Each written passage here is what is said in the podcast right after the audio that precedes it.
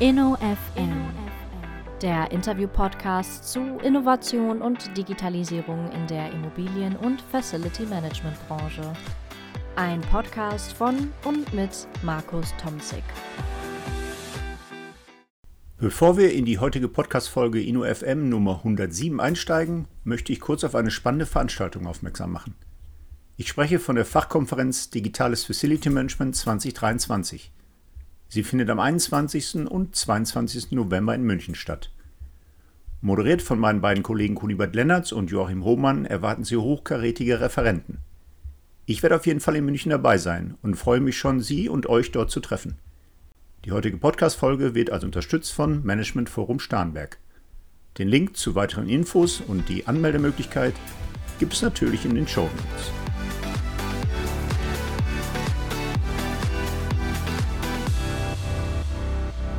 Herzlich willkommen zum InnoFM Interview Podcast.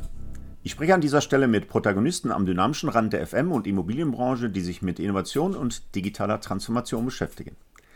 Heute freue ich mich, David Möcker und Dirk Otto zu begrüßen. David Möcker ist Partner von PwC Deutschland im Bereich Real Estate Consulting und Transformation und Dirk Otto ist heute bei mir das zweite Mal tatsächlich schon als Gesprächspartner in einer Folge InnoFM. Ich glaube, zum ersten Mal waren wir Dirk, hilf mir, ja, Folge 30, irgendwann im Jahr 2020 muss das gewesen sein damals noch zur Studie über die Plattformökonomie im Corporate Real Estate und FM-Bereich. Äh, auch ein ganz spannendes Thema.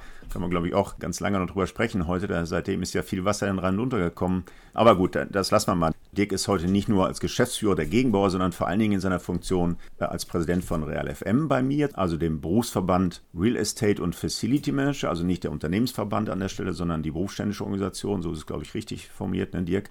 Also herzlich willkommen, ihr beiden. Herzlich willkommen, Dirk, und herzlich willkommen, David, im InnoFM Podcast. Ich freue mich sehr, dabei zu sein. Ja, vielen Dank, Markus, für die zweite Einladung. Ich glaube, es ist zwei Jahre her oder zweieinhalb Jahre her. Ich erinnere mich sehr, sehr gerne und äh, bedanke mich für die Einladung heute. Ja, gerne, Dirk. Damals haben wir das Plattformökonomie-Thema gehabt. Ich weiß gar nicht, ist das von den Multikrisen überlagert? Haben wir ESG und ChatGTP und so weiter jetzt im Kopf, dass keiner mehr über die Plattformökonomie spricht? Oder liegt es einfach daran, dass in unserer Branche Plattformökonomie sich doch nicht durchgesetzt hat? Da können wir jetzt lange drüber sprechen, wollen wir heute gar nicht, aber vielleicht eine Randbemerkung von dir. Wie schätzt du das ein? Naja, das Thema ist, glaube ich, nicht mehr so ganz oben auf der Agenda, aber nicht, weil es etabliert ist, sondern weil es aus dem Fokus geraten ist. Also wir haben nach wie vor den Bedarf und das zeigt ja auch die Studie, über die wir gleich sprechen werden, dass das Thema vernetztes Arbeiten und nicht nur innerhalb des Unternehmens, sondern mit den externen Partnern um ein Projekt drumherum äh, nach wie vor das große Thema ist. Und es funktioniert schlichtweg nur sehr, sehr schwierig und nur in einzelnen Teilen. Also wir müssen über das Thema weitersprechen und vielleicht werden wir das heute auch tun.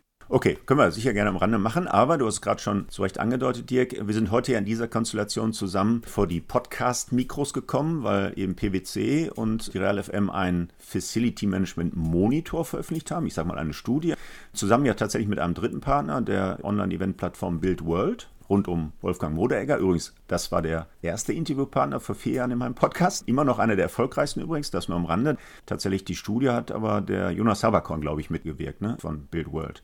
Und das passt ja auch irgendwie zusammen. Build World macht ja, glaube ich, da ne, auch mit euch zusammen, mit PwC Deutschland, diese jährliche PropTech-Map. Ne? Ist das immer noch der Fall? Ne? Da gibt es also das tatsächlich ist immer noch der Fall. einen schönen Überblick über die innovativen Lösungen im Lebenszyklus der Immobilie. Ja, ich werde übrigens, da erwarte ich jetzt ein kleines Nicken von euch beiden, gerne den FM-Monitor in den Shownotes verlinken. Da wird es ja wahrscheinlich eine Möglichkeit geben, dass die Podcast-Hörer auch nochmal nachblättern können, was wir hier nur an der Stelle anreißen. Ich sehe einen Daumen hoch von Dirk und der David nickt. Das freut mich sehr. Ich würde also gerne dann diesen FM-Monitor in den Shownotes verlinken nachher. Also, zu Beginn, und das mache ich ja in all meinen Folgen, eine Kurzvorstellung der Person, gerne heute auch schon eine Kurzvorstellung der Institution. Die Real FM haben wir schon mal angedeutet, aber können wir gerne nochmal wiederholen. Aber vor allen Dingen auch PwC. Ich weiß gar nicht, ob PwC oder Price Waterhouse Coopers noch die richtige Begriff ist. Wird uns David gleich gerne mitnehmen.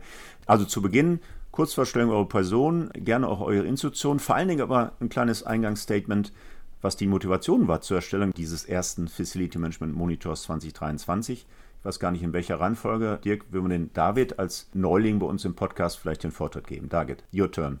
Das ist sehr nett, vielen Dank. Also mein Name David Möcker, ich bin Partner bei PwC, hast du schon gesagt, im Bereich Real Estate Consulting und Transformation.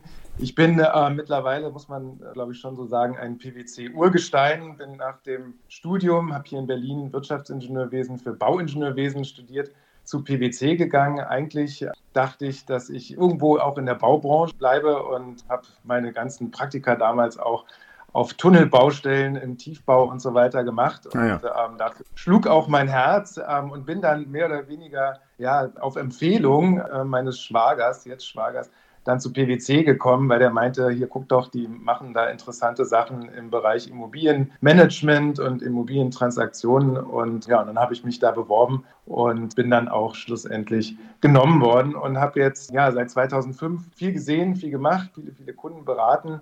Unser Fokus bei PwC im Bereich Consulting ist die Organisations- und Prozessberatung.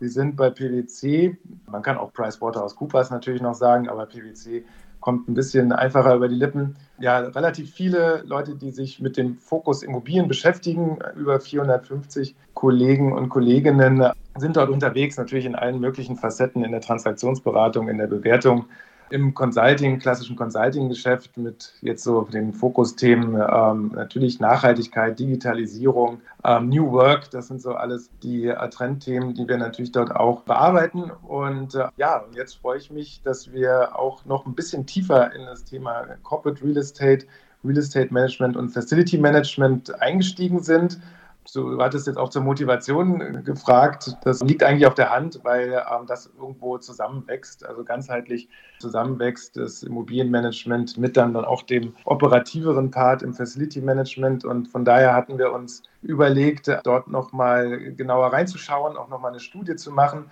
Und dann war es ja auch eher zufällig, dass unser Jochen Wiener, der bei uns die Immobiliengeschicke PwC intern leitet, mit RealFM zusammengebracht hat und Seitdem ähm, haben wir da eine super Partnerschaft, viele Kooperationen äh, schon zusammen gemacht und Veranstaltungen gemacht. Und ich bin ähm, super happy, dass wir mit RealFM und BuildWorld, du hattest es angesprochen, diesen Monitor jetzt das erste Mal rausgeben konnten. Ja, wunderbar. Ja, Dirk, wir haben schon mal eine Folge gemacht, auch Real FM seinerzeit angedeutet, aber seitdem ist nicht nur viel Wasser den Rhein runtergeflossen, sondern auch ein paar Hörer und Abonnenten tatsächlich dazugekommen. Ich weiß nicht, ob ihr es gesehen habt auf LinkedIn. Ich bin ja jetzt vier Jahre dabei und habe tatsächlich die eine Million Zugriffe geknackt. Also irgendjemand, ich glaube der Alexander Happ von Assidius, äh, sagte, gibt es eigentlich auch Podcast-Unicorns? Äh, ganz witzig formuliert auf LinkedIn. Also, vielleicht nimmst du uns nochmal kurz mit zu deiner Person und deiner Institution und vor allen Dingen dann zu Real FM nochmal. Also sehr gerne, Markus. Es hat sich gar nicht so viel geändert, aber trotzdem hat sich viel geändert. Über das werden wir ja heute sprechen. Mein Name ist Dirk Otto. Ich bin Geschäftsführer der RGM Facility Management GmbH. Das ist ein verbundenes Unternehmen in der Unternehmensgruppe Gegenbauer.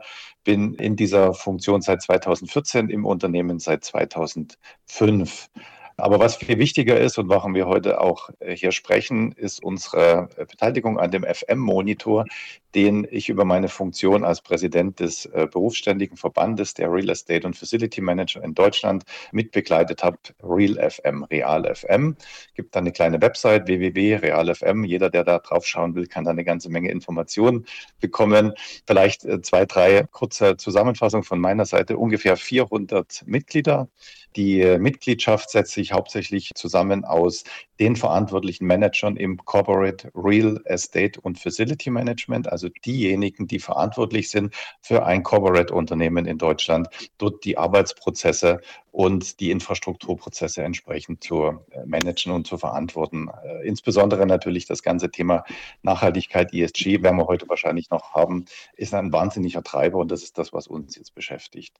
Was wir natürlich neben den fachlichen Themen gerne tun, ist die Menschen, die diese Aufgaben erfüllen, miteinander vernetzen, denen zu helfen mit Werkzeugen, mit Leitfäden, mit Erfahrungsaustausch, mit Best-Practice-Themen. Also wir wollen versuchen, die Community der Verantwortungsträger für das Corporate Real Estate und Facility Management, die alle jeden Tag ein Stück besser zu machen. Und wenn wir mal 20 Jahre zurückschauen, dann können wir ein bisschen stolz sein. Nicht nur wir von Real FM, sondern alle, Markus, du ja auch, die an der Branche äh, beteiligt sind, dass wir den Reifegrad, wenn man das so schön sagen kann, einfach deutlich nach oben entwickelt haben.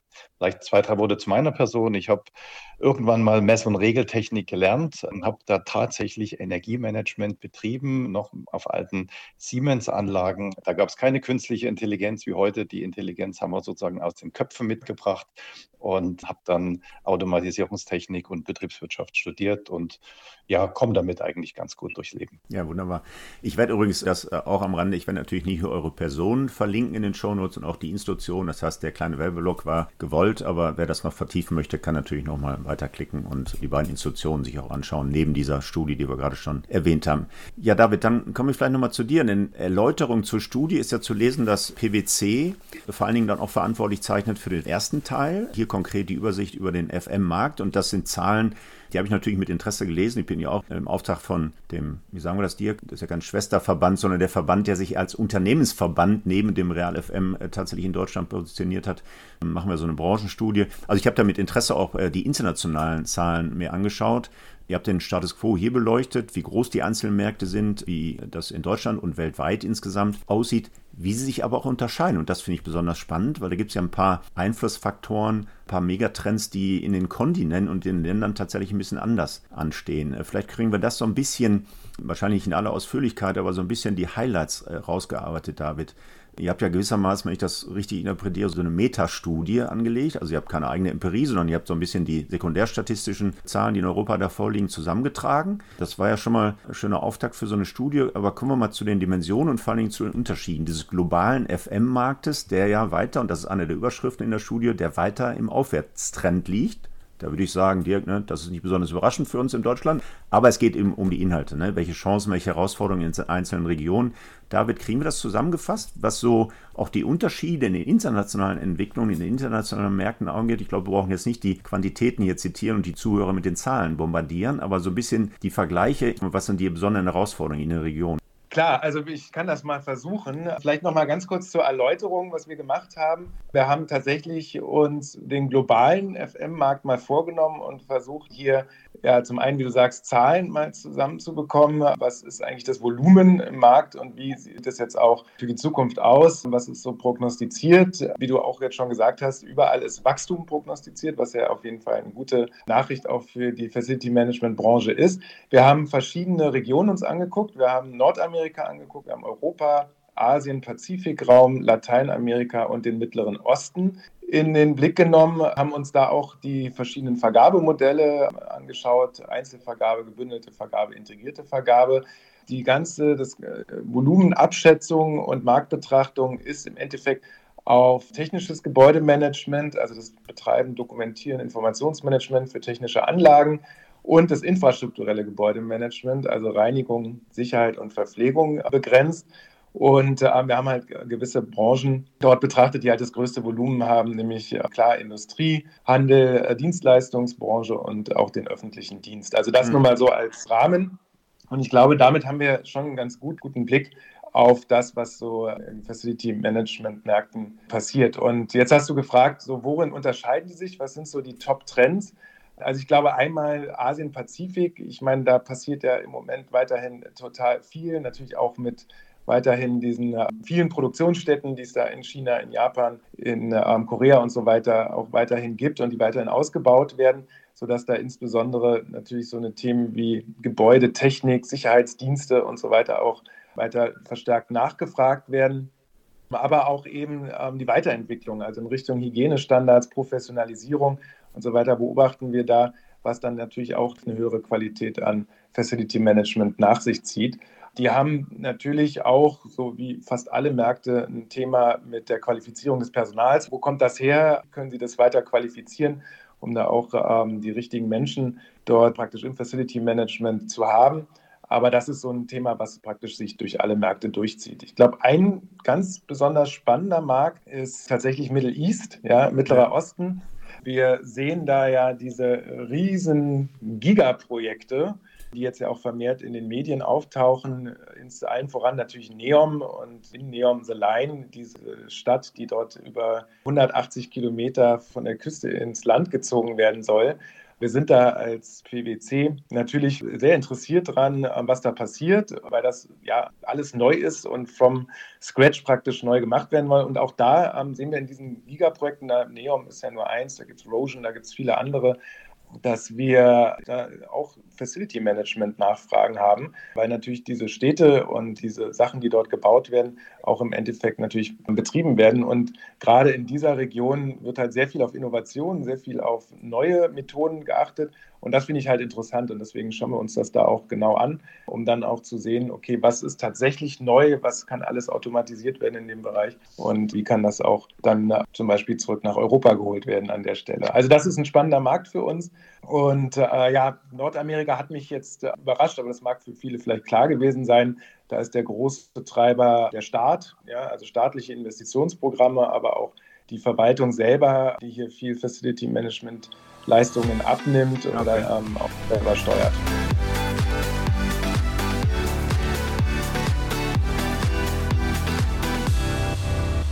Dann würde ich gerne doch vielleicht schon mal eine von euren Thesen beziehungsweise äh, Thesen aus diesem Stimmungsbild vorziehen, David. Denn das finde ich auch ganz interessant im internationalen Vergleich. In Europa ist ja das dominierende Thema sicher ESG. Aus der Veröffentlichungs- und Taxonomieverordnung äh, kommend, da werden wir gleich sicher noch ein bisschen ausführlicher drauf eingehen. Aber wenn wir uns hier in Europa mit den Anforderungen von diesem Thema ESG jetzt auseinandersetzen, und ihr habt ja gesagt, da muss ein nachhaltigeres und aktiveres Flächenmanagement kommen. Das ist ja eins der Themen in eurer Studie. Wie schaut der Rest der Welt auf dieses Thema ESG? Sind die da ein bisschen entspannter als wir oder ist der Handlungsdruck genauso groß? Denn es gibt ja internationalen Kommissionen von euren berufsständischen Verbänden, die jetzt, glaube ich, vorgestern habe ich das in der FAZ gelesen, die jetzt die ersten Kriterien entwickelt haben aus diesem neuen Council, was da in Glasgow gegründet haben, wo sie ESG-Kriterien abbilden. Also international passiert ja ganz viel, auch im Regelungswerk. Der Wirtschaftsprüfer kommen wir vielleicht auch nochmal drauf, wie du mit deinem Prüfungskollegen so ein Thema angehst, was Nachhaltigkeitsbericht angeht und so. Aber ich will gar nicht zu weit vorgreifen. Gibt die Studie auch Auskunft, wie die international mit dem Thema umgehen oder anders mit dem ESG-Thema umgehen, als wir das in Europa zurzeit tun?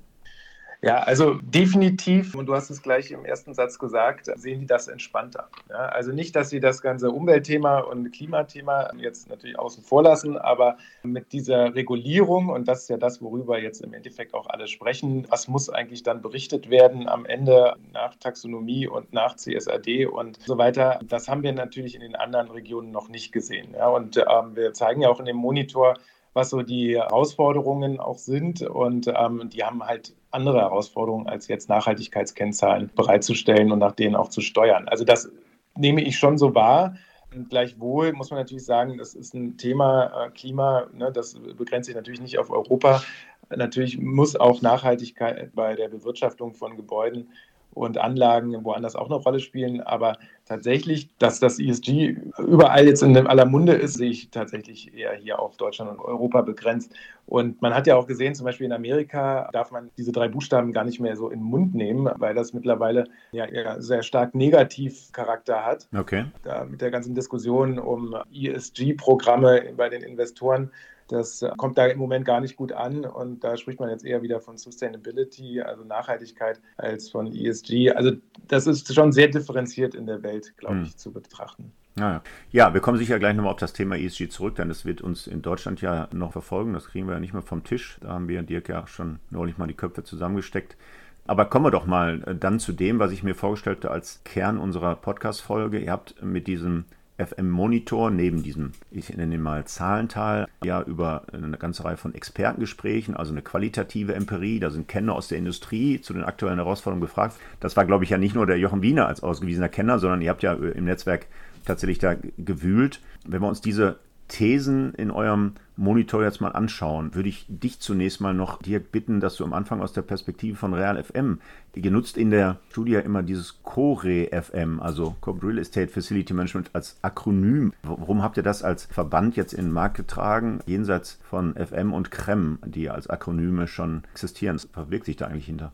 Also, Sie jetzt gerade gesagt, jenseits von FM und Creme. Nein, das ist nicht jenseits von FM und Creme, sondern es ist die tatsächliche Verbindung und Vernetzung von FM und okay. Creme und die Integration weiterer Randthemen, die einfach zwingend notwendig sind, um den Gesamtblick auf die Verantwortung der Bereitstellung von Infrastrukturen und Arbeitsoptionen zu schaffen. Also wir wollen das, was wir mit dem Begriff Plattformen auch äh, kennen, innerhalb des Unternehmens eine Plattform schaffen, bei der alle Prozesse, die die Bereitstellung von Flächen und den Betrieb von Flächen und die dazugehörige Organisation miteinander vernetzen. Also wir wollen den Ressourceneinsatz innerhalb des Unternehmens so weit optimieren, dass wir optimale Flächenverwendung und auch vor allen Dingen eine gute Perspektive auf das, was kommen wird in der heutigen Zeit, ist das ja ein sehr wichtiger Punkt, dass das alles an einem Punkt zusammenfließt und somit das Unternehmen immer in der Lage ist, den effizientesten Einsatz ihrer Flächen und Mittel zu generieren. Das ist Corporate Real FM. Corporate ist klar, das sind die hm. Corporate-Unternehmen.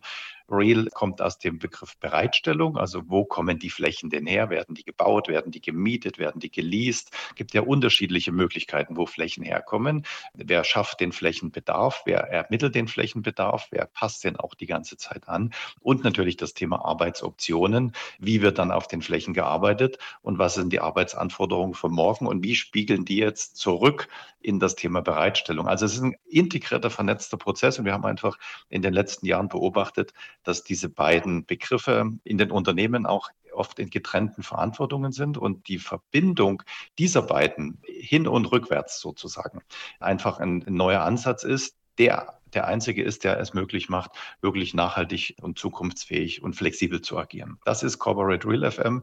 Es gibt da auch entsprechendes Positionspapier dazu, kann man das auch nochmal nachlesen. Also ich empfehle jeden, der im Unternehmen für diese Verantwortung zuständig ist, sich mit diesem Kreislauf der Verantwortung, Bereitstellung, Betrieb und Organisation auseinanderzusetzen. Das wird die Zukunft sein. Ja, interessant. Ich habe den David nicken sehen. Das ist ja der Vorteil in unserem Zoom-Meeting, dass wir ein Stück weit die Reaktion auch sehen. Dann lass uns doch mal in den Kern des Kern eures eures FM-Monitors einsteigen. Wir haben da zehn Thesen zum aktuellen Stimmungsbild. Können wir jetzt mal im wilden Wechsel ein Stück weit die Thesen andiskutieren. Die erste These, die fällt mir direkt in den Blick und da würde ich vielleicht, statt es David nochmal den Dirk mit einbinden, weil er ist ja im Grunde ja in einer Doppelfunktion, nicht nur Vertreter eines Dienstleisters, sondern auch Vertreter dieses berufsständischen Verbandes hier. Die erste These, Dirk, die Nutzer sind nur teilweise zufrieden mit ihren Dienstleistern. Da muss ich dich einfach jetzt mit einbinden. Nur 10% der Befragten zeigen sich vollkommen zufrieden. Jetzt lächelst du, aber musst das natürlich ein Stück weit einordnen, wie diese erste These zustande kommt. Genau, also wir müssen natürlich jetzt genau auf den Wortlaut schauen. Wir haben eine Skalierung von 1 bis 10 angegeben. Und wer ist denn schon in unserem Kulturkreis in der Lage, eine 10 zu geben oder eine 9? Und wenn wir über Dienstleistungen sprechen, dann wird es ja sehr schwierig sozusagen. Das heißt, immerhin sind 10 Prozent vollkommen zufrieden. Die haben also die konkrete 10 angeklickt. Der Zufriedenheitsgrad liegt in der Mitte irgendwo bei 2,83 ungefähr. Und äh, somit haben wir einen normalen Zufriedenheitszustand. Die Gründe dafür müssen wir jetzt aber in den anderen Punkten sehen, in den fachlichen Themen. Es gibt Gründe dafür, warum die Zufriedenheit so ist, wie sie ist. Das hat was mit dem Thema Vertragslaufzeit zu tun. Das hat mit dem Thema ähm, Rollen und Zuständigkeiten zu tun. Das hat auch was mit dem Thema verändernde Rahmenbedingungen zu tun. Also es gibt viele Gründe, Gründe, warum das so ist. Und ich glaube, die sollten wir alle mal besprechen. Und ich glaube, wenn wir verstanden haben, was die Gründe dafür sind, äh, das sind nämlich rein praktische, fachliche Themen, kann man auch die Stellschrauben erkennen, wie wir die Zufriedenheit verbessern können. Fast ein bisschen gefährlich oder mutig, das so zu formulieren. Die Nutzer sind nur teilweise zufrieden und dann 10 Prozent, das sticht ins Auge. Ne? Ich musste das einfach als Vorlage nehmen, um dich da einzubinden, Dirk. Aber alles gut. David, der Dirk hat das Stichwort gegeben. Ein großer Teil in eurem FM-Monitor ist die Vergabe- und Vertragssituation. Da sind jetzt so ein paar Thesen. Der Aufwand vom Monitoring und Dokumentation steigt, Vertragsanpassungen zeitnah zu erwarten, die als Herausforderung angesehen werden, auch kürzere Vertragslaufzeiten, die als Präferenz hier angedeutet wird. Jetzt bist du ja auch in der Doppelsfunktion, seid in der, ich sag mal, in der Rolle der Prüfer natürlich nicht ganz unbeteiligt an diesem Monitoring, an der Dokumentation. Ihr seid diejenigen, die Daten zusammentragen. Das wird noch zunehmen, wenn dieser Non-Financial Reporting-Teil jetzt zukommt und ihr da auch nochmal ihr Tastar euren Haken dran macht. Ne? Also ihr seid nicht ganz unbeteiligt. Wie schätzt du das ein, äh, die Vertrags- und äh, Vergabesituation im FM? Wo drückt da der Schuh aus Sicht der Corporates? Ja, kann ich gleich mal meine Gedanken zu spiegeln. Vielleicht noch eine Sache vorher, ähm, weil du gefragt hattest, Kern des Kerns der Studie. Wir haben ja auch gefragt, so was so die Top drei positiven und negativen Entwicklungen sind. Und ja. Vielleicht noch so eine Sache, also was ja schon positiv genannt wird, ist die fortschreitende Digitalisierung und auch die Entwicklung neuer technologischer Lösungen. Also das ist schon so ein Thema, Insbesondere dann im dritten Teil der Studie gehen wir dann ja auch so auf die netten PropTech oder wie wir es jetzt auch genannt haben, FM-Tech-Lösungen ein bisschen ein. Auch positiv genannt ist die zunehmende Bündelung von Serviceleistungen, so dass wir vielleicht noch nicht komplett bei der integrierten Vergabe sind, aber doch sehen, dass, dass Serviceleistungen gebündelt sind, um sie einfach besser zu steuern und ähm, besser managen zu können.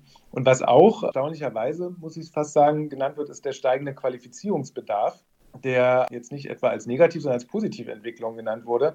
Und das hängt damit zusammen, dass man auch selber sieht anscheinend, dass Professionalisierung und auch Weiterentwicklung bei den Mitarbeitern und bei den Instrumenten hier durchaus positiv gesehen wird für das Facility Management. Also das fand ich so ganz erstaunlich. Genau, und wie, was du gerade jetzt gesagt hast, äh, wachsender Aufwand für Monitoring und Dokumentation ist tatsächlich eine Herausforderung oder ja, wird als negativ genannt. Wir sind da ja in dem Maße beteiligt, dass wir das natürlich als WP-Gesellschaft dann irgendwo auch prüfen. Ich denke aber, das ist tatsächlich ein Thema, was sehr stark dann auch mit der Digitalisierung einhergeht. Denn was ich jetzt auch so aus vielen Gesprächen in letzter Zeit gesehen habe, ist ja, dass es die Daten gibt. Es gibt sie tatsächlich ja, ähm, und es gibt sie tatsächlich auch insbesondere bei den FM-Unternehmen, bei den Dienstleistern. Nur ich glaube, diese Schnittstelle, die wir irgendwie aufbrechen müssen zwischen dem Corporate und vielleicht was dann noch als Corporate Real Estate Management genannt wird und dem Facility Management, also da, wo tatsächlich der Betrieb stattfindet, die Daten auch generiert werden, dass die noch nicht so sind, wie sie sein sollen. Ja? Also das heißt, dieser Datenfluss, der muss irgendwie sichergestellt werden und dann gibt es auch kein Problem mehr mit dem Monitoring und, und dann kann man natürlich diese Daten auch zum aktiven Steuern nutzen. Bei den Verträgen, vielleicht dazu noch ein Wort, tatsächlich ist es so, dass die meisten Verträge jetzt oder die, die Vertragslaufzeiten kürzer werden oder kürzere gewünscht werden, also äh, so zwischen drei bis fünf Jahren. Das ist natürlich ja auf der einen Seite vielleicht für die Flexibilität gewünscht und gut, aber ähm, natürlich auch schwierig in der Zeit ein Verhältnis aufzubauen zwischen dem Nutzer und dem Dienstleister. Und von daher ja, muss man das, glaube ich, auch von zwei Seiten betrachten. Denn gerade dieses Bewirtschaftungsthema im Büro oder bei Fabriken oder wie auch immer, ja auch viel basierend auf dem, wie sich Nutzer und Dienstleister, wie sich das Corporate und der FM-Mitarbeiter dort verstehen und am gleichen Strang ziehen. Und das braucht halt irgendwie Zeit, um so ein Vertragsverhältnis aufzubauen. Und von daher ist das vielleicht auf den ersten Blick erstmal gewünscht, ne, flexibel zu sein. Man kann dann schnell reagieren, sich vielleicht dann auch nach einem anderen umgucken. Aber auf der anderen Seite ist es vielleicht auch zu wenig Zeit, um hier dieses Verhältnis aufzubauen, was da oftmals nützlich ist. Ja, genau. Zu wenig Zeit, um dieses Verhältnis aufzubauen, Dirk. Und es wird vielleicht ja auch ein bisschen zu wenig Zeit sein, um die Hausaufgaben mit Blick auf die Digitalisierung dann umzusetzen. Also wenn ich jetzt an CAPEX-Maßnahmen denke an der Stelle, um dieses Monitoring auf digitale Füße zu stellen, dann sind drei Jahre sicher ein bisschen kurz. Du lächelst jetzt, das wird aus Blick des Real FM wahrscheinlich ja kein Selbstläufer, diesen Stand der Digitalisierung und auch damit ja das Thema ESG zufriedenstellend abzuwickeln, wenn ich nicht diesen Handlungsdruck in der digitalen Transformation jetzt hier aufnehme. Dafür sind aber Vertragslaufzeiten, die immer kürzer werden, wenn es denn so kommt, dass der Einkäufer das einfordert, aufgrund von möglicherweise Corporate Governance Regelungen, ja, die auch wieder in das ESG reinspielen. Also irgendwie hängt das alles zusammen. Du nix, also die Vertragslaufzeiten sind da eher ein Hemmschuh für die digitale Transformation, oder? Ja, wir müssen ja eins reflektieren, dass äh, Daten tatsächlich Geld kosten. Daten kosten dann kein Geld, wenn sie ein Abfallprodukt sind aus digitalisierten Prozessen, die wir ja sozusagen so noch nicht haben, also nicht durchgängig haben. Da beißt sich ein bisschen so die Katze in den Schwanz. Die Erwartungshaltung von den Protagonisten ist ja eine komplett digitale Welt. In der sind wir ja noch nicht. Wir sind ja in der Transformation in eine digitale Welt. Mhm. Wir sind in einem Prozess, der vielleicht jetzt fünf Jahre läuft, in den letzten Jahren natürlich massiv beschleunigt ist und die Erwartung Erwartung, die wir alle haben aus der eigenen Perspektive heraus, wie digital muss denn eine Immobilie sein, wie digital soll denn der Immobilienbetrieb sein, ist viel höher wie das, was tatsächlich technisch mit annehmbaren Aufwänden überhaupt zu generieren ist. Ich glaube, die Branche verändert sich, die Immobilien verändern sich. Wir haben auch in der Studie gesehen, wie hoch der Anteil an Smart Buildings ist fünf Prozent, glaube ich. Das heißt, äh, die Gebäude sind noch gar nicht in der Lage, überhaupt äh, smart und digital zu kommunizieren. Das heißt, wir müssen erstmal die Arbeitsprozesse digitalisieren. Das wird wahrscheinlich schneller gehen. Die Immobilien werden dann nach und nach langsam nachziehen. Aber das ist ein sehr träger Prozess. Wenn wir den beschleunigen wollen, müssen wir Geld in die Hand nehmen. Und das ist wieder das Thema, dass wir natürlich dann genauer schauen müssen, welche Daten brauchen wir denn wirklich? Und da sind wir ja auch noch nicht gut genug. Es ist bei vielen Unternehmen nicht definiert vom Management her und natürlich dann runtergebrochen auf den Facility Management und Real Estate Bereich. Was sind denn jetzt die ESG-relevanten Parameter? Und da wir die auch noch nicht haben, sind wir jetzt in so einer Unsicherheitssituation. Wie viel Geld geben wir für neue Daten aus und welche Daten brauchen wir überhaupt und wie gehen wir dann mit den Daten um? Also es ist eine Findungsphase, so würde ich das jetzt mal nennen. Mhm. Und die Digitalisierung bewegt sich natürlich auch immer weiter. Also es gibt immer neue Tools, neue Software, neue Sensoren. Die Immobilien werden nach und nach immer intelligenter. Aber sowohl die Digitalisierung wie das ESG-Thema sind beides neue Themen, die nicht im Endzustand sind. Und diese beiden multiplizieren sich jetzt zu einem Erwartungs- und Unsicherheitsfeld, was wir einfach gemeinsam lösen müssen. Das ist alles lösbar. Da gibt es viele Beispiele mhm. schon, aber es gibt noch keine Standards oder es gibt sehr wenige Standards. Und deshalb müssen wir uns weiter mit dem Thema sachlich beschäftigen.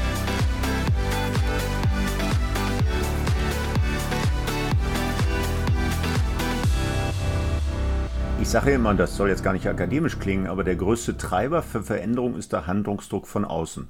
So, jetzt kommt ja. ein Regelungssystem von außen, die sagen, ihr müsst jetzt ein Stück weit Non-Financial Reportings, also Nachhaltigkeitsstandards, reporten das wird ja nicht so laufen, dass jemand mit dem Klemmbrett in den Keller läuft von euch, David, also von den Prüfungskollegen. Also es müssen in irgendeiner Form digitale Prozesse aufgebaut werden. Jetzt haben wir so ein Henne-Ei-Problem. Also A, ist das noch ein wenig operationalisiert und wenig konkret. Vielleicht kann der David uns da schon ein bisschen Transparenz bringen. Es wird nicht nur der CO2-Footprint, nicht nur so ein Krempfad abgebildet, sondern da kommt ein bisschen mehr in diesen drei Dimensionen, Environmental, Social und Governance hinzu. Das muss in irgendeiner Form ja digital abgebildet werden. Das haben wir noch nicht. Wenig Konkretes aus Brüssel. Also sind wir alle in Lauerstellung. Der Hase vor der Schlange. David, wie lösen wir das Problem dann auf? Also wer macht jetzt den ersten Schritt, um da weiterzukommen?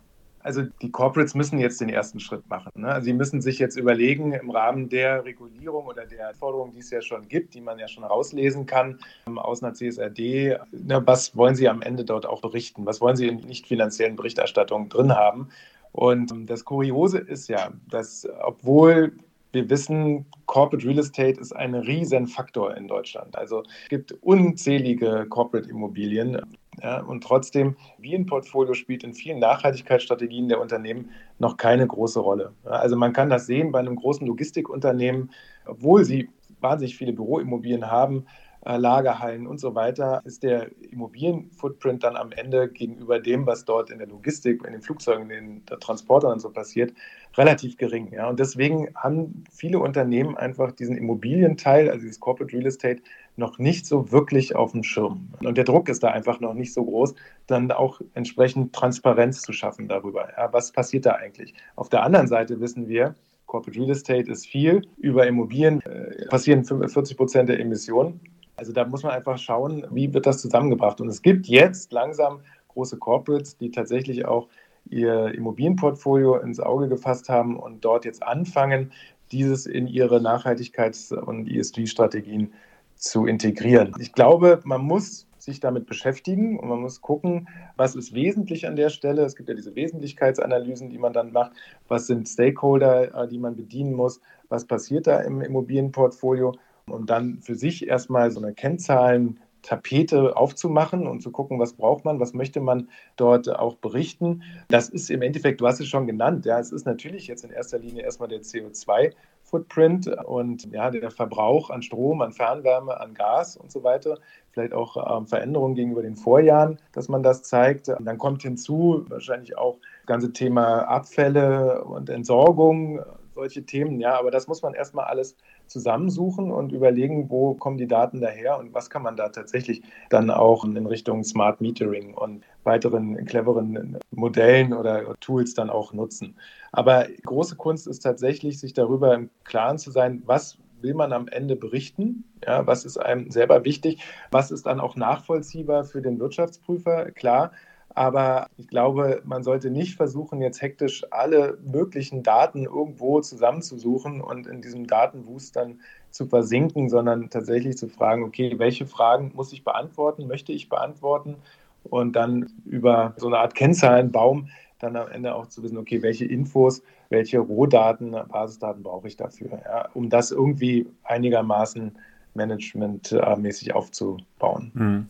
Wie wird das bei euch diskutiert, Dirk, im Verband, äh, auch bei den Unternehmen, Mitgliedsunternehmen? Wie ist da der Stand wie vorbereitet sind die Branchenakteure auf diese Non-Financial Reportings? Also ich meine, wenn ich, mhm. wenn ich jetzt im Mobilitätsbereich mal laut denke, ich buche einen Zug, dann kriege ich den CO2-Footprint meiner Fahrt mit dem Zug ausgewiesen, wenn ich das buche, sofort auf der Internetseite. Wenn ich einen Flug buche, habe ich den CO2-Footprint. Wenn jemand eine Geschäftsreise mit dem Auto tatsächlich abrechnet, ich habe neulich mit so einem Mitarbeiter eines großen Corporates gesprochen, automatisch nach der Reisekostenabrechnung hat er schwarz auf weiß vorliegen, wie hoch der CO2-Footprint dieser Fahrt war.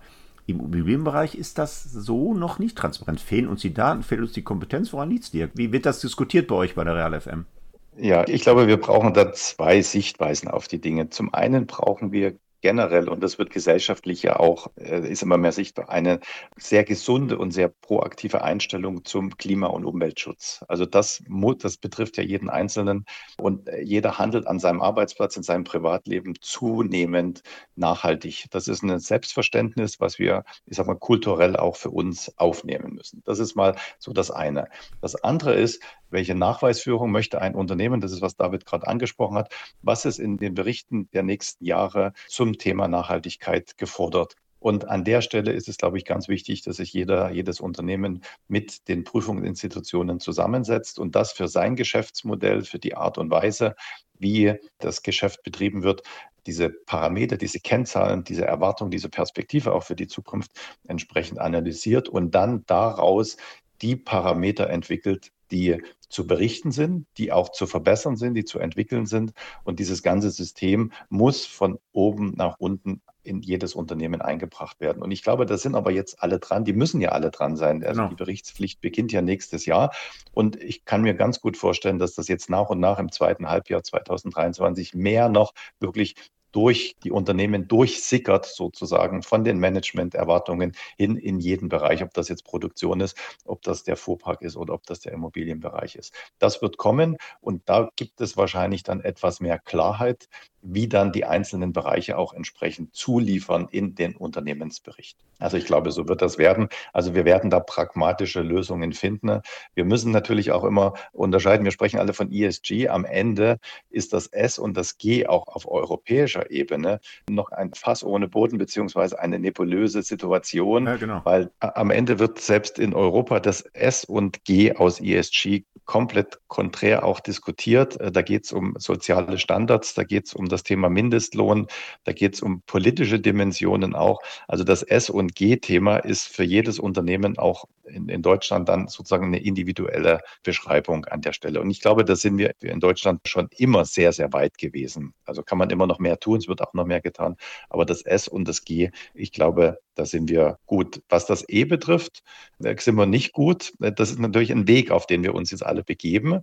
Der, die Klimaschutzziele, die Zeiträume sind ja alle benannt. Also von der Hinsicht ist das Thema eigentlich ganz einfach, wenn man es im Unternehmen strukturiert angeht. Glaube ich, können wir über Kennzahlen arbeiten, aber wir haben die Kennzahlen sozusagen noch nicht. Aber wir werden in zwei Jahren da deutlich weiter sein, glaube ich einfach. Hm. Der David hatte zwischendurch genickt. War das der Puls, da was zu ergänzen, David? Naja, ich wollte nur sagen, es ist auch da, wie du es ja auch eben schon gesagt hast, was treibt so eine Digitalisierung? Ja, Handlungsdruck.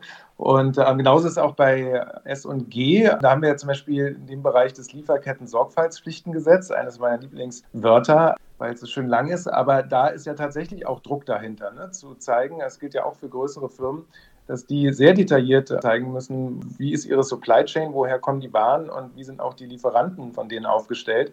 Und von daher haben wir da auch eine Art Regulierung, die hier den Handlungsdruck zeigt. Aber ich gebe natürlich dem Dirk absolut recht. Am meisten ist mit Blick auf die Immobilien in Deutschland hier in dem Bereich Nachhaltigkeit zu tun. Mhm. Dennoch ist eine der Thesen bei euch im Stimmungsbild, These 8, Nutzen von ESG-Maßnahmen wird kaum gesehen. Das hat mich jetzt äh, spontan überrascht an der Stelle. Also ich meine, geht es ja gar nicht um ein Wunschkonzert, sondern dass die Notwendigkeit da ist, dass wir die CO2-Einsparziele bis 2045 in irgendeiner Form erreichen müssen, ist klar. Wir sind einer der größten Emittenten. Warum sagt man dennoch, 26 Prozent der befragten Nutzer geben an, dass die fehlende Akzeptanz und kein erkennbarer Nutzen seitens der Entscheidungsträger wesentliche Hindernisgründe bei der Umsetzung dieser ESG-Strategie sind. Ist der Druck doch noch nicht groß genug oder wird es dann doch in irgendeiner Form zerredet, wie du es gerade angedeutet hast, auch im internationalen, im europäischen Kontext, Dirk? Also warum wird der Nutzen da noch nicht so gesehen?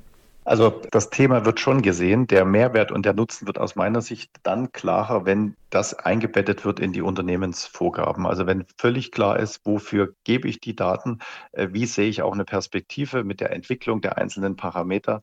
Also wir sind, glaube ich, jetzt noch in so einer Findungsphase und sehen das alles als lästiges Beiwerk an, weil wir die Dimension des Wofür wir es tun, also wenn wir den persönlichen Beitrag leisten wollen, wissen wir, wofür es tun, aber im Unternehmen wissen wir, glaube ich, noch nicht so richtig, wofür wir das tun sollen. Also die Mehrheit weiß es noch nicht. Und ich glaube, das wird sich aber nach und nach jetzt auflösen, wenn im Unternehmen diese Kennzahlen, die Entwicklungspfade auch transparenter werden und klarer für jeden Bereich werden. Dann mhm. kann das sein, dass das in die persönlichen Zielvereinbarungen mit reingeht. Und ich glaube, die Kunst ist ja auch, diese Kennzahlen am Ende jetzt nicht nur transparent irgendwo darzustellen, sondern dann auch mit Maßnahmen dafür zu sorgen, dass man auf dem richtigen Klimapfad ist. Und wenn das dann passiert und man erstmal sieht, okay, ich komme von diesem Status und ich muss aber auf meinem Weg zu, weiß ich nicht, Carbon Zero oder was, was auch immer dort geplant ist, kommen da langsam näher mit gewissen Maßnahmen, dann verstehen auch alle Menschen, warum wir das machen. Ne? Also jetzt nur diesen Aufwand erstmal, diese Daten zu erzeugen, wieso, weshalb, warum, schaffen wir wahrscheinlich eh nicht. Wie soll es gehen mit, mit einem neutralen Klimabestand oder wie auch immer? Das sind ja viele Fragen, die immer noch nicht geklärt sind und die viel diskutiert werden. Aber ich denke, wenn dann wirklich mit konkreten Maßnahmen belegt wird, okay, man kann da was machen ja, und äh, man kommt seinem Ziel langsam näher und das halt auch transparent durch Daten gezeigt wird, dann äh, ist die Akzeptanz auch zukünftig wesentlich höher. Hm.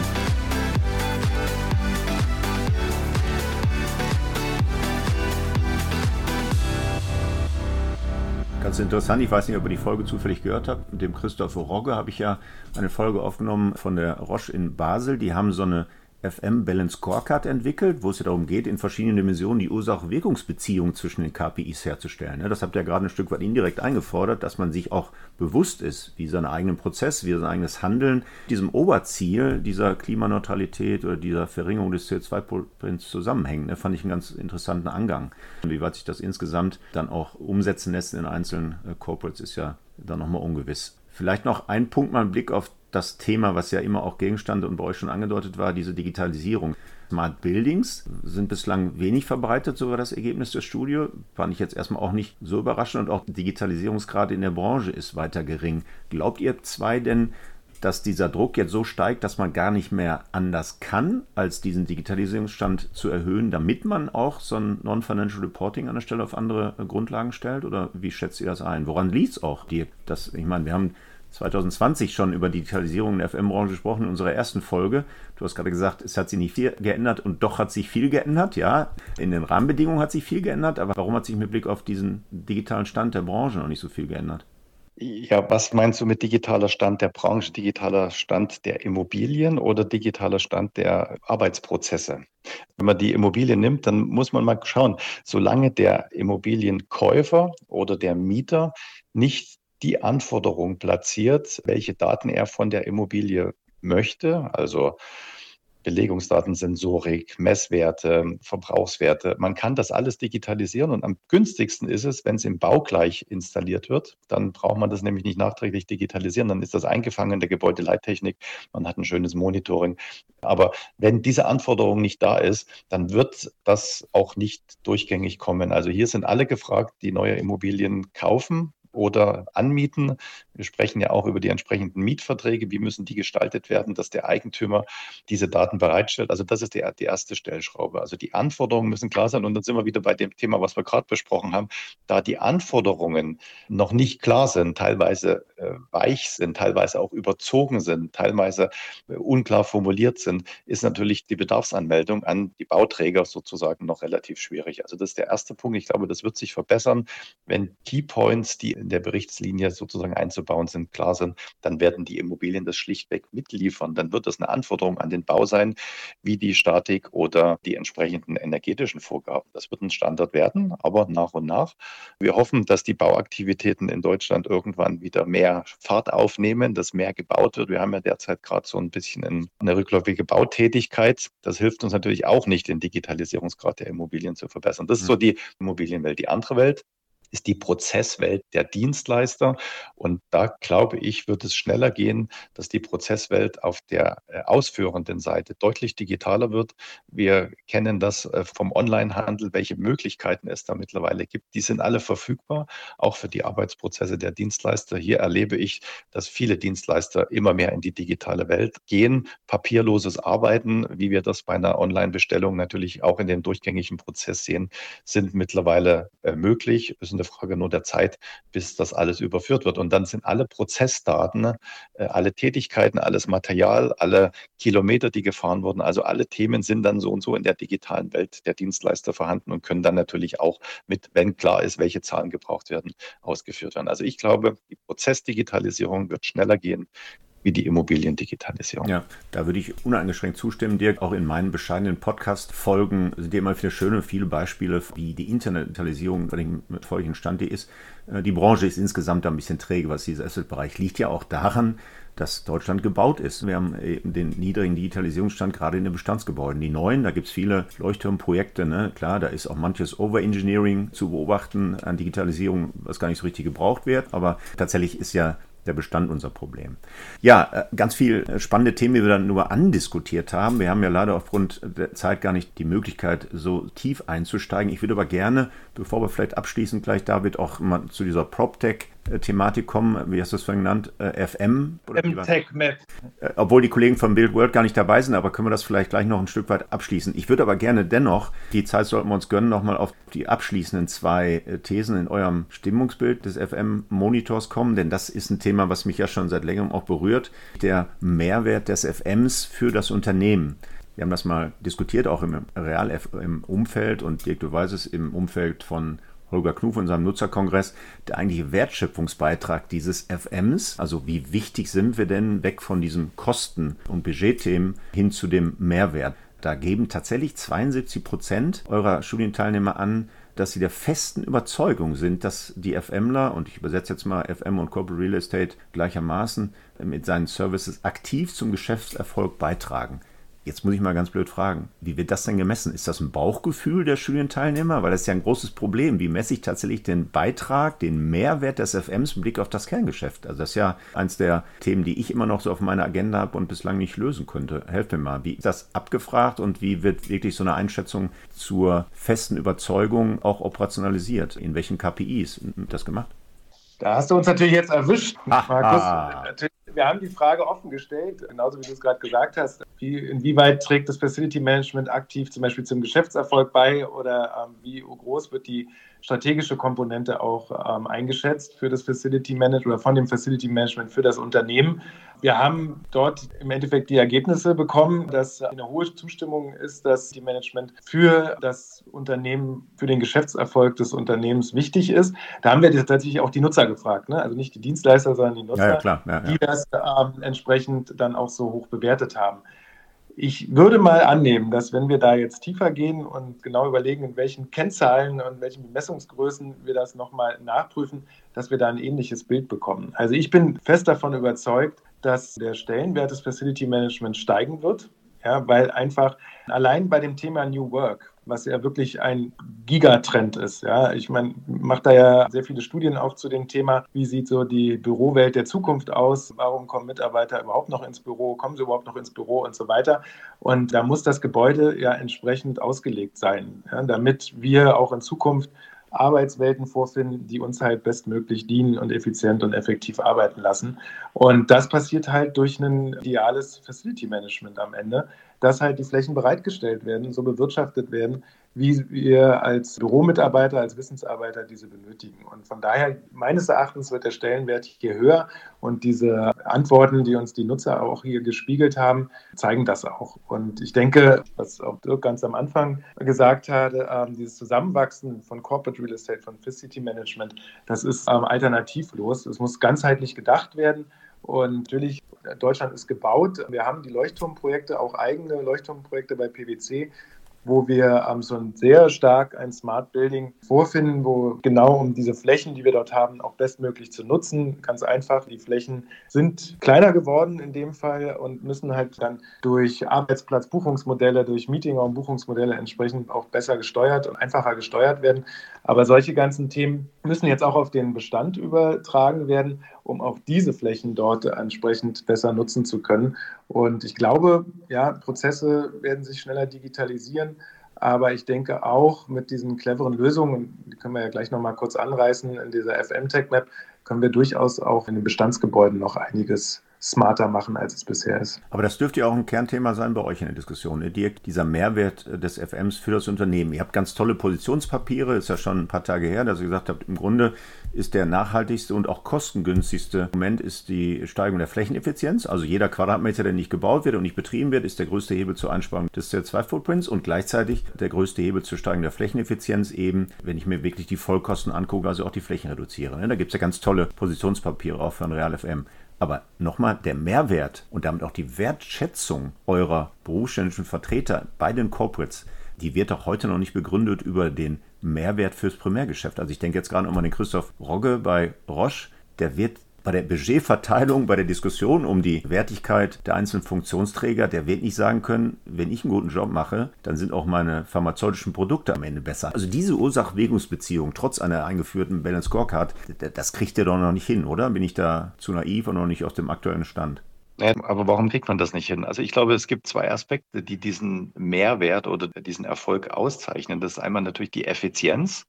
Also mit welchem Kosten betreibe ich sozusagen das Kerngeschäft, was die Sekundärprozesse betrifft. Also was sind die Arbeitsplatzkosten, was sind die Immobilienkosten, was sind die Nebenkosten, die Betriebskosten. Also das Kostenthema ist ein Benchmark. Und der zweite Benchmark, der wahrscheinlich mindestens genauso wichtig ist oder wichtiger wird noch, ist das Thema Motivation. Wenn die Forscher und Entwickler, wenn die Produktionsmitarbeiter motivierter sind, wenn die bessere Sozialbedingungen haben, wenn die kürzere Wege haben, wenn die besseres Catering haben, wenn angepasstere Raum- und Flächenmodelle da sind, dann können die wahrscheinlich besser arbeiten, sind motivierter, die Fluktuationsquote wird niedriger und die Leistungsfähigkeit oder die Leistungsstärke der Mitarbeiter wird höher, egal was das Kerngeschäft ist. Das wäre ja die Stellschraube. Hm. Die Frage ist aber, wie messe ich das? Wie kann ich diesen Beitrag sozusagen isolieren und auf das Corporate Real FM sozusagen runterbrechen? Also ich glaube, wir brauchen Kennzahlen, wir brauchen Steuerungskennzahlen, das steht auch in unseren Positionspapieren drin, dass wir die entwickeln wollen.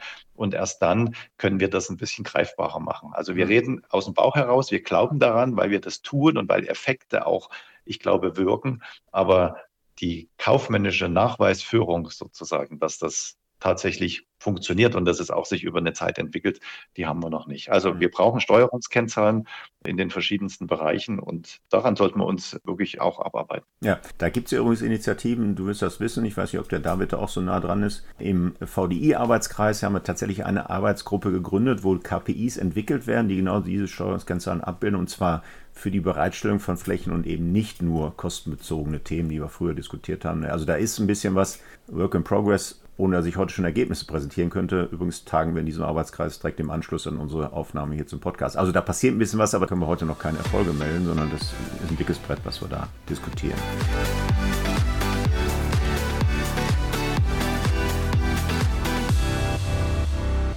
Ja, David, dann sollten wir uns nochmal die Zeit nehmen, um FM Tech Map ein bisschen anzureißen, auch wenn die Kollegen von der Build World nicht dabei sind bist ja mit der PwC schon seit längerem auch in der Abbildung oder in der Veröffentlichung dieser Map.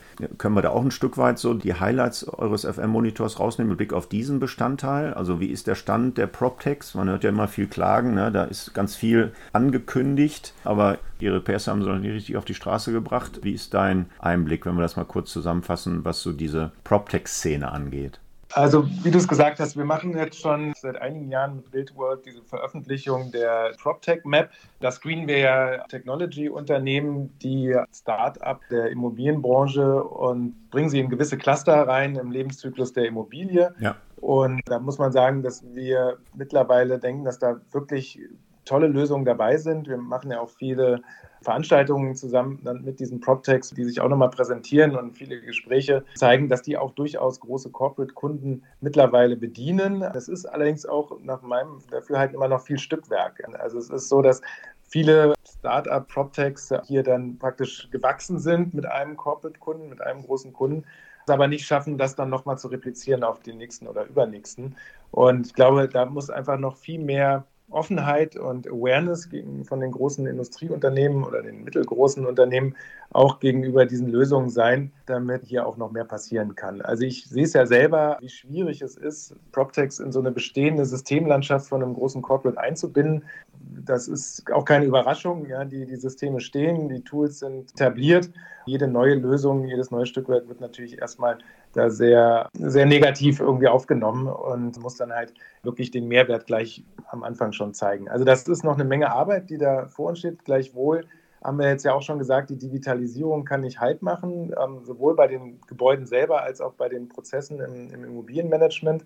Und von daher bin ich äh, fest davon überzeugt, dass viele dieser Lösungen und einige haben wir jetzt dann auch ja nochmal speziell fürs Facility Management auf diese FM Tech Map 2023 gebracht, ähm, da auch erfolgreich werden und denke auch, dass es dort Zusammenschlüsse geben wird, dass es da ähm, natürlich Transaktionen in dem Bereich geben wird. Aber bestimmt werden auch einige als äh, losgelöste Marke dort am Markt bestehen bleiben. Und von daher finde ich es ganz wichtig, diese Aufmerksamkeit, diese Plattform denen zu geben, um äh, diese Digitalisierung dort voranzubringen. Ja, ich werde mal einen bescheidenen Beitrag äh, dazu liefern. Ich äh, gucke jetzt gerade mit einem Auge, während du sprichst, auf eure FM Tech Map und da sind ja einige Logi, die ich tatsächlich auch in meinen Podcast-Folgen hier schon verewigt habe. Mieter, Utili, fällt mir direkt ins Auge. Sind ja ein paar schöne Namen dabei, Recognizer, Simplify, also Vielleicht soll ich mal mit an den Tisch kommen, wenn ihr die PropTech-Map aufstellt. Jederzeit gerne. ja, ich habe heute mit, neulich mit dem Wolfgang Modegger auch schon mal angedacht, dass wir tatsächlich ein bisschen enger mal zusammenrücken könnten. Ne? Ja, da sind viele Erkenntnisse in eurem FM-Monitor. Meine Einstiegsfrage, wo ist eigentlich die Motivation, hat sich damit abschließend erledigt. Da ist noch vieles auf der Grundlage einer solchen Studie, was wir an Hausaufgaben jetzt mitnehmen. Die Branche wird nicht langweilig. Sie ist ohnehin ja von unglaublichen Dimensionen. Das habt ihr jetzt nochmal bestätigt bestätigt weltweit. Dirk, das war uns klar. Hohe Relevanz hat dieser Bereich ohnehin und da sind innerlich genug Hausaufgaben, die wir jetzt nur anskizziert haben. Ich werde, wie gesagt, ja das in den Show Notes nochmal verlinken. Dann können die Hörer des Podcasts da nochmal durchblättern. Ich möchte mich für heute bedanken, dass ihr euch die Zeit genommen habt, diesen FM-Monitor hier äh, mal mit mir anzudiskutieren. Ich bin sicher, damit sind auch nicht alle Fragen geklärt, aber eure Kontaktdaten werden ja angegeben und möglicherweise gibt es da Bedarf dann auch, um mal bilateral noch in den Austausch zu kommen. Für heute auf jeden Fall Herzlichen Dank an äh, dich, Dirk, und herzlichen Dank an dich, David. Sehr gerne. Noch ein letzter Zusatz. Wir machen einen Facility Management Monitor 2024. Darauf freuen wir uns schon. Wir ah ja. Vorbereitungen sind gestartet und man kann gespannt sein, inwiefern sich vielleicht Dinge ändern im nächsten Jahr und was wir an neuen Erkenntnissen dann da rausziehen. Wir freuen uns auf jeden Fall und wie Dirk auch am Anfang schon gesagt hat, das lebt natürlich vom Netzwerk und es wird auch wieder eine Facility Management Monitor Veranstaltung geben, die wir zusammen machen und auf die freue ich mich dann ganz besonders. Okay, da werde ich dann auch gerne teilnehmen. Auf jeden Fall. Halt mich einfach mit Infos und dann bin ich da gerne dabei. Dankeschön auch von meiner Seite. Dankeschön, David, auch nochmal für die gute Zusammenarbeit. Und ich freue mich auch auf den Monitor 24, auch wenn ein bisschen Arbeit jetzt vor uns liegt, aber das machen wir gerne. Und Dankeschön, Markus, für die Einladung zu dem heutigen Podcast. Ja, sehr gerne. Ich freue mich dann auch auf den FM-Monitor 2024. Da können wir vielleicht dann auch, wenn die Erkenntnisse tatsächlich gereift sind, nochmal eine zweite Folge machen, äh, quasi Refreshing eurer Themen. Ja, wunderbar. Das war also der InnoFM Podcast mit David Möcker und Dirk Otto. Wir hören uns wieder in 14 Tagen, am besten gleich auf einer der üblichen Plattformen wie Apple Podcasts, Spotify, iTunes, Amazon Music, Deezer und viel mehr abonnieren und dann wird die nächste Folge am Freitag um 8 Uhr gleich angezeigt. Bis dann wünsche ich Glück auf und bleiben Sie schön gesund. InnoFM. Das war der InnoFM Interview Podcast von und mit Markus Tomzig. Alle zwei Wochen freitags, überall dort, wo es Podcasts zu hören gibt.